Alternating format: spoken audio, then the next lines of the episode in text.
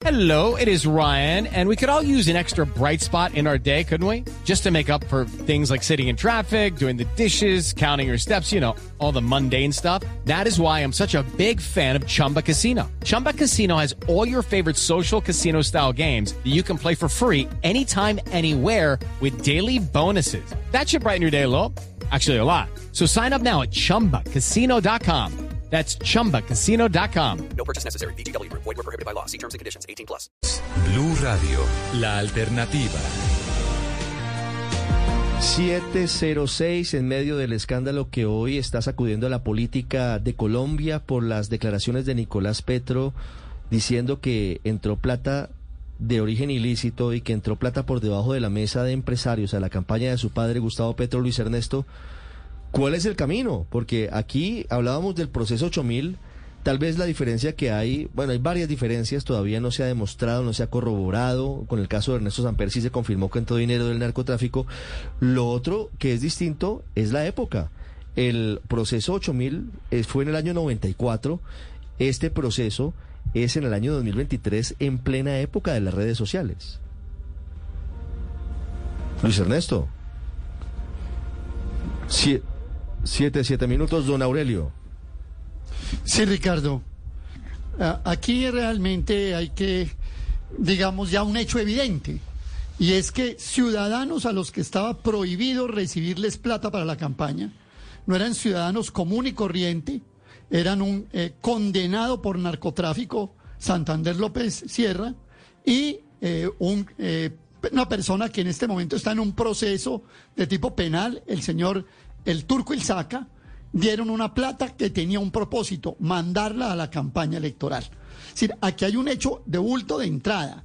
Personas a las que estaba prohibido por ley recibirles plata, se les recibió plata para la campaña. Ahora, esa plata no fue toda para la campaña. Eh, una parte se quedó con ella eh, eh, Nicolás Petro y su señora de entonces, Day Vázquez. Y dice Nicolás que una parte sí fue a la campaña electoral. Ese es un hecho que él tiene que probar, pero hay indicios graves, como por ejemplo el testimonio que aquí en Blue Radio dio el hermano del señor presidente, eh, Juan, Juan, eh, Fernando, Juan Fernando Petro, que dijo, mire, es que el encargado del cierre de la campaña de Petro en el Atlántico fue Nicolás Petro. Él fue el que hizo esa actividad. Luego no era muy ajena y era un operador político importante de la campaña de Petro en la costa caribe, Nicolás Petro. Yo creo que ese es el punto central. Ahora bien, hay menciones que son importantes también, como la del empresario Euclides Torres, que no es la primera vez que se menciona como financista de la campaña de Gustavo Petro y que al parecer parte de los recursos que aportó tampoco fueron registrados en, ante el Consejo Nacional Electoral. Aquí vienen, por supuesto, distintas líneas de investigación. Por ejemplo, ¿de dónde sacó el señor Santander López Sierra 600 millones de pesos para aportar? Próspero ¿Cuál es el origen de ese próspero de- de- empresario, Aurelio. o, o también le planteo una hipótesis, Señor. o es una recolecta entre distintos personajes afines a Santander López Sierra que juntaron para apoyar la campaña. Hay, hay una línea de investigación y de, y de esa línea de investigación se pueden derivar, por ejemplo, asuntos como el lavado de activos que va acompañado dentro de las sindicaciones que se le hacen a, a Nicolás Petroburgos. Realmente, Ricardo, el efecto de legitimidad política, repito, de legitimidad política que puede tener sobre el presidente Petro es innegable. Ahora, el tema judicial, el tema penal es otro asunto que por supuesto ya sería, digamos, una especie de ilegitimidad plena. Hoy hay una ilegitimidad política que tiene implicaciones, por ejemplo, ¿en qué sentido? La discusión de las reformas Sí. en el Congreso de la República. Por ejemplo, la debilidad como presidente de Colombia ante el entorno internacional. ¿Hasta dónde se vuelve un presidente débil, un presidente sobre el que puedan imponerse designios extranjeros para hacer en Colombia. Las implicaciones políticas son graves, son, no, no, son de, no son, digamos, cosa de poca monta. Y con esto no estoy condenando al presidente Petro. Y seguramente aquí podrán salir frases como Sí. fue a mis espaldas, me acabo de enterar, etcétera, etcétera, que han acompañado al 8000, a lo de Brecht y demás procesos que han manchado distintas elecciones presidenciales. Luego hay proceso, primero, un proceso político que es grave para el presidente de la República con efectos en los que ya señalé.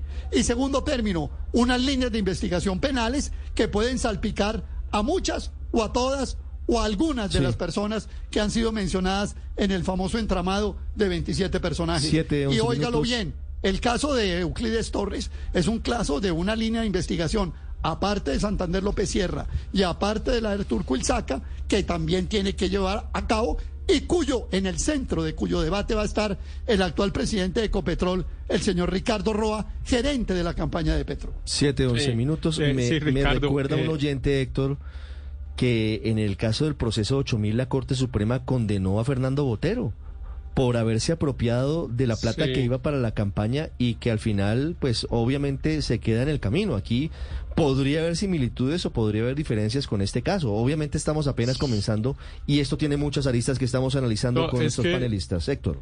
No, es que esto es bastante parecido al proceso 8000 en, en los pasos que ha ido dando. Recuerde usted que el proceso 8000, Ricardo, eh, pues comenzó con unos audios. Efectivamente, apareció un audio en el que unas personas hablaban y una de ellas era Miguel Rodríguez Orejuela, en la que anunciaban eh, la donación de dineros para la financiación de la campaña del entonces candidato Ernesto Samper. Aparecieron unos audios, igual que aquí aparecieron, digamos, los eh, eh, de Benedetti o la declaración de Dais, de Dais Vázquez. Y después pues aparecen evidencias de que esos dineros ah, pueden haber entrado a la campaña y, y digamos que estamos en el segundo paso que es el que ayer dio Nicolás eh, Nicolás Petro y después viene la siguiente pregunta de si sabía o no sabía tal vez usted eh, eh, no sé si alcanza a recordar Ricardo eh, la famosa entrevista del señor Fernando Botero eh, con Yamid Amad Claro. diciendo El que el presidente de la sí República sabía. sí sabía Claro. sí sabía Claro que y, sí. y, es- y- y me acordé ayer cuando Nicolás Petro, cuando la fiscalía dijo lo que había dicho Nicolás Petro, que la reacción era parecida, porque todo el mundo diciendo, dijo que sí sabía, dijo, ahora sí se va a caer, en fin, todavía no hemos llegado a ese paso porque vamos en el tema de que entró eh, plata a la campaña, pero todavía falta alguien que diga sí sabía, porque pues por lo menos en lo que ayer se oyó en la audiencia, Nicolás Petro todavía no ha dicho o no se ha revelado que haya dicho que te- entraron esos dineros a la campaña con la anuencia y el conocimiento del hoy presidente Gustavo so- Petro. Sobre, pero eso, sobre eso solamente un, un dato, y es que en el interrogatorio, que no se reveló en su totalidad, solamente se reveló una parte, según eh, nos eh, informan personas que estuvieron en el interrogatorio, Nicolás Petro se comprometió a aportar pruebas de que su padre, el presidente Gustavo Petro, sí estuvo enterado y que estuvo en al menos Claro. una reunión Claro. con uno de esos empresarios eso- para el aporte y eso ahí de la ya campaña. sería- y ahí y estamos eso ahí en ya un sería acabose. Hello, it is Ryan, and we could all use an extra bright spot in our day, couldn't we? Just to make up for things like sitting in traffic, doing the dishes, counting your steps, you know, all the mundane stuff. That is why I'm such a big fan of Chumba Casino. Chumba Casino has all your favorite social casino style games that you can play for free anytime, anywhere with daily bonuses. That should brighten your day a little. Actually, a lot. So sign up now at chumbacasino.com. That's chumbacasino.com. No purchase necessary. VGW Group. Void were prohibited by law. See terms and conditions. 18 plus. Claro, eso ahí sería el acabose, pero estamos, pero déjeme decir, eh, eh, Ricardo, rápidamente que yo encuentro, en cambio, dos grandes diferencias con la época del 8000 y la de hoy. Eh, en la época del 8000 el presidente de la República contaba con una mayoría muy sólida y muy grande en el Congreso de la República. Su partido, que era el liberal, tenía el 57% de los congresistas, el 57%, la mayoría absoluta, el solo partido del presidente, es decir, que no necesitaba ninguna coalición, ninguna ayuda de nadie externo eh, para tener un apoyo mayoritario en el Congreso. El presidente de la República evidentemente hoy no lo tiene, tiene un apoyo de 30% de su pacto histórico y de, y de los grupos más cercanos que serían pero hay un 70% y de ese 70% al menos un 30% que ha estado en vaivenes de apoyo y no apoyo y que yo no dudo en que estarían dispuestos a irse en contra del presidente Petro si aparecieran unas pruebas que lo comprometieran, eh, digamos, eh, de una manera eh, evidente del- de las conductas de las que habla eh, Nicolás Petro. Y la segunda es que en la política, se, en la ciencia política se llama, incluso usando unas expresiones medio marxistas, de los factores reales de poder, eh, de, de los, de las instituciones que tienen poder más allá de la política, especialmente los, eh, los sectores económicos. Los sectores económicos se alinearon a- en favor del presidente Samper en ese en ese momento. Tal vez usted también eh, lo, re- No, lo pero claro, recuerda, Ricardo. claro que y, sí. y los, los sectores los sectores económicos hicieron todo para que el presidente no se cayera. Yo me pregunto ahora y con esto termino, Ricardo, si lo que se llaman los factores reales de poder están tienen algún incentivo para defender al presidente Petro, eh, porque yo ahí veo esas dos debilidades. Ni Petro tiene mayoría en el Congreso, ni creo que lo que se llaman los factores reales de poder Sí, Héctor. tengan ningún Héctor incentivo para Maraconsuelo, defender. amigos, Daniel, oyentes, eh, obviamente aquí debemos esperar a que actúen las instituciones, deben actuar Sin la duda. justicia, la Corte Suprema, la Comisión de Acusación, el Consejo Nacional Electoral, la Fiscalía, todos, todos tienen que actuar. Pero también hay que tener suma responsabilidad, María Consuelo, porque lo que está en juego realmente, y no es una, un lugar común, es la institucionalidad. Eso es lo que está en juego con este escándalo. Eso es lo que hay de fondo. Y por eso caminar el camino de la prudencia, andarse con los pies en el piso y mirar las experiencias del pasado, por ejemplo, el proceso 8000. Sin duda, mucha serenidad. Ese tiene que ser el llamado no solamente a los que están dirigiendo las investigaciones, que, sobre ellos está pues puesta la necesidad y todas las preguntas que tenemos los colombianos, pero por supuesto eh, no anticiparnos al, al, al proceso justo que merece cualquier persona cuando, cuando se le investiga. Pero volviendo, Ricardo, a este paralelo con el proceso 8000, yo creo que el, el agravante aquí es que en el caso del 8000, el, el, el delator fue un particular, por decirlo de alguna manera, el tesorero de la campaña, Santiago Medina, a quien porque no se le cumple con un ofrecimiento de una embajada, pues se llena de ira y enseguida enciende el ventilador. Aquí es el hijo del presidente. O sea, estamos hablando de su heredero político más importante, porque es que Y coordinador Nicolás de la- Petro- de la campaña en el Ni- Cari- en todo el Caribe total, colombiano, ¿no? Nicolás Petro no solamente ha ejercido la política en el Departamento del Atlántico como diputado y por lo tanto debe conocer las responsabilidades de cualquier funcionario. Fue candidato del pacto histórico a la a la gobernación. gobernación, porque es que. Con todo el respaldo de Gustavo Pe- Petro, ¿no? El Exactamente. presidente y su papá. Eso por un lado, pero por otro lado, como, como lo dijo, eh, como lo han dicho aquí en varias entrevistas, eh, lo dijo el hermano del señor presidente, fue sumamente activo en la campaña. Entonces, pretender quitarle credibilidad a Nicolás Petro es muy difícil, porque si el presidente dice yo voy a beneficiar la justicia sobre mi familia, Nicolás lo está haciendo también.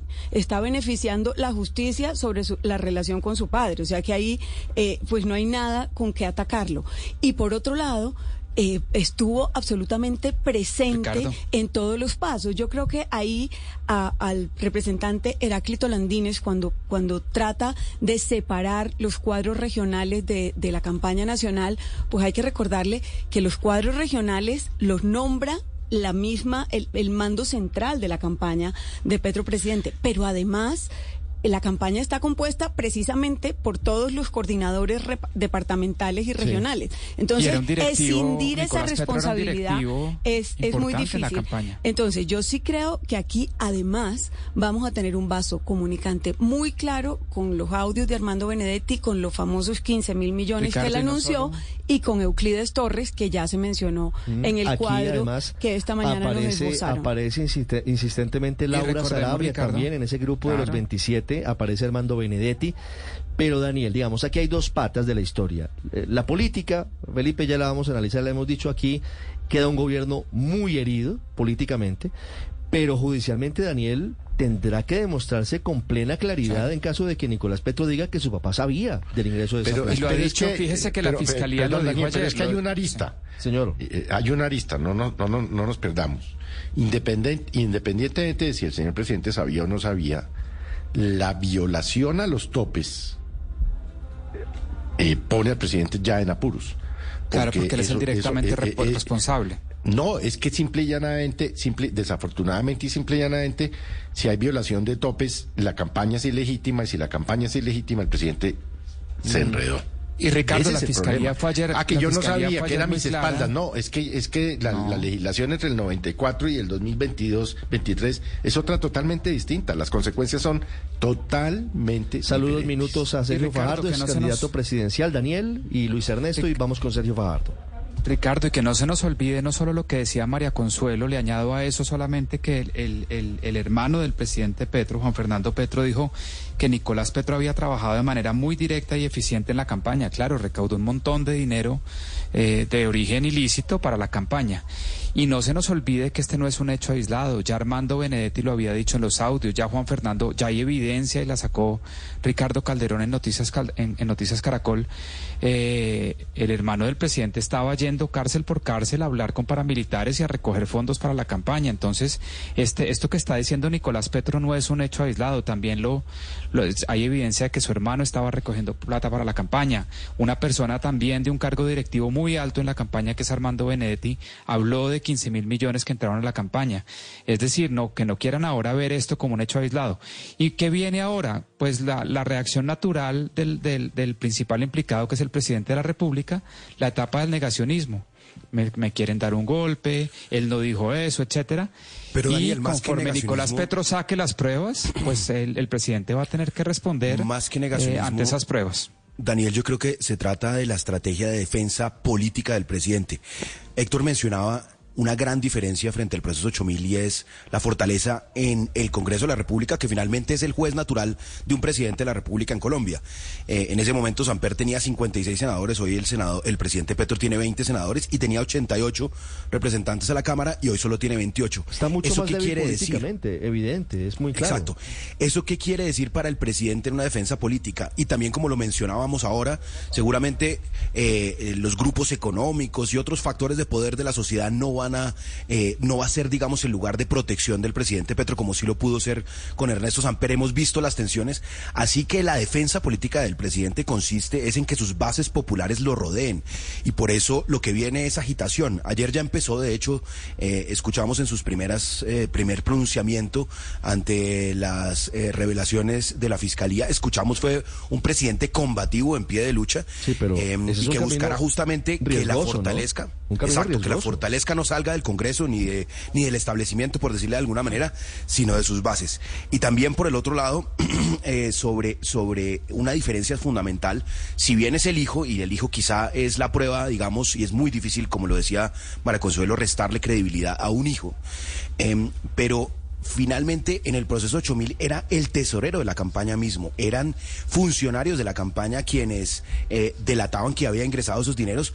Y aquí en esta nueva dinámica de campañas pues había dos campañas. En realidad, estaba la campaña centralizada por Ricardo Roa y presidente de Ecopetrol eh, que seguramente presentó todos los libros ante el CNE, que llevaba una contabilidad que tenía todas las auditorías y estaba la campaña paralela en los territorios que es donde parece eh, que ingresaron dineros ilícitos como lo mencionó ayer Nicolás Petro. Así que eh, hay dos diferencias muy Álvaro. importantes y por supuesto jurídicamente eso tendrá implicaciones tengo, también. Tengo a Sergio Fajardo en línea. Álvaro, su opinión frente al tema, ¿hasta dónde va esto? ¿Cuáles son las verdaderas implicaciones de, de este escándalo?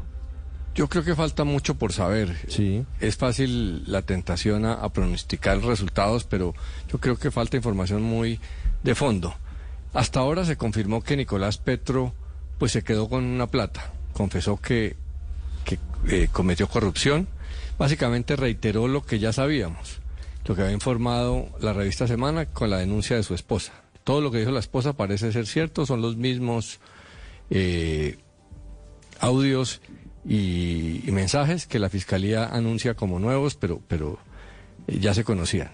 Lo nuevo es que ahora Nicolás Petro involucra la campaña. Falta saber dos cosas en eso. Uno, si Petro invirtió parte de, esa plata en gastos de actividades de campaña que él coordinó, porque él tenía labores de coordinación. Por ejemplo, se dice que el lanzamiento de Barranquilla fue muy exitoso. O si entregó esas sumas a la gerencia. Es muy distinto una plata que entra al, al torrente económico de la campaña y otra que gastan algunos eh, en efectivo. Y dos, si hay pruebas contundentes de esto, o vincular a la campaña es la tabla salvadora de, de Nicolás Petro para evitar 10 o 15 años. Lo que pasa, Álvaro, es que de si, cárcel. si Nicolás Petro no tiene cómo demostrarlo, no solamente le quitan todos los beneficios y se va para la cárcel, Claro. sino que le abren un proceso por, Claro. por falsedad, ¿no? Pero acuérdese que muchas veces en estos procesos hay pruebas que, que no son contundentes, pero son indicios. Vamos a ver si entramos en eso. Muy seguramente vamos a terminar en la búsqueda de la prueba reina, que es si el presidente Petro sabía. Eso pasa siempre, Sí, en pues, todos los países. Recuerde usted el, y esa prueba Santos generalmente, Con Odebrecht también, lo mismo. esa, esa prueba generalmente es muy difícil de conseguir. Así es. Eh, porque además los presidentes, aun cuando se equivocan en eso, eh, no se equivocan en dejar rastro. Pero el tema de fondo es que muy seguramente vamos políticamente a recorrer el camino de Perú y Ecuador, donde el Congreso, una parte importante del Congreso va a tratar de enjuiciar al presidente, meterlo a cárcel, sacarlo del poder y el gobierno se va a defender porque los juicios en el Congreso son políticos. Y entonces ante la opinión pública terminan siendo políticos Eh, y la- se viene sí, pero ojo Y a- con- y ahí, el ojo- desastre, el desastre Sí, de, pero- de pero- Ecuador y Perú. sí, Así pero- como los fenómenos de populismo se pero contagiaron ojo- hace ojo con 20 una años, se va a estar contagiando Álvaro, esto. Y vamos a hablar un poco más adelante con, con Jessy Reyes y ya saludo al doctor Fajardo y vamos a seguir hablando toda la mañana de este asunto. En, la, en, la, en el Congreso de Colombia hay un antejuicio político. El juicio penal realmente contra el presidente se adelanta en la Corte Suprema de Justicia en caso de que haya méritos. Es un camino larguísimo, es un camino complejísimo que tendría que tener bastante sustento para poder llevarse a cabo. No ha ocurrido en la historia reciente de Colombia, vamos a, verlo, ni siquiera en el caso del proceso 8000. Ya regresamos con eh, las voces de los sectores políticos, de los sectores sociales, de los sectores empresariales, a propósito del escándalo que hoy sacude la campaña del presidente Gustavo Petro. Hey, Drew Scott here, and I'm Jonathan Scott, reminding you that life's better with a home policy from American Family Insurance. They can help you get just the right protection at just the right price and help you save when you bundle home and auto. Kind of like Goldilocks and the Three Bears. It'll be just right for you. We love a custom build. American Family Insurance. Insure carefully, dream fearlessly. Get a quote and find an agent at amfam.com. Products not available in every state. Visit amfam.com to learn how discounts may apply to you. American Family Mutual Insurance Company SI and its operating company 6000 American Parkway, Madison, Wisconsin.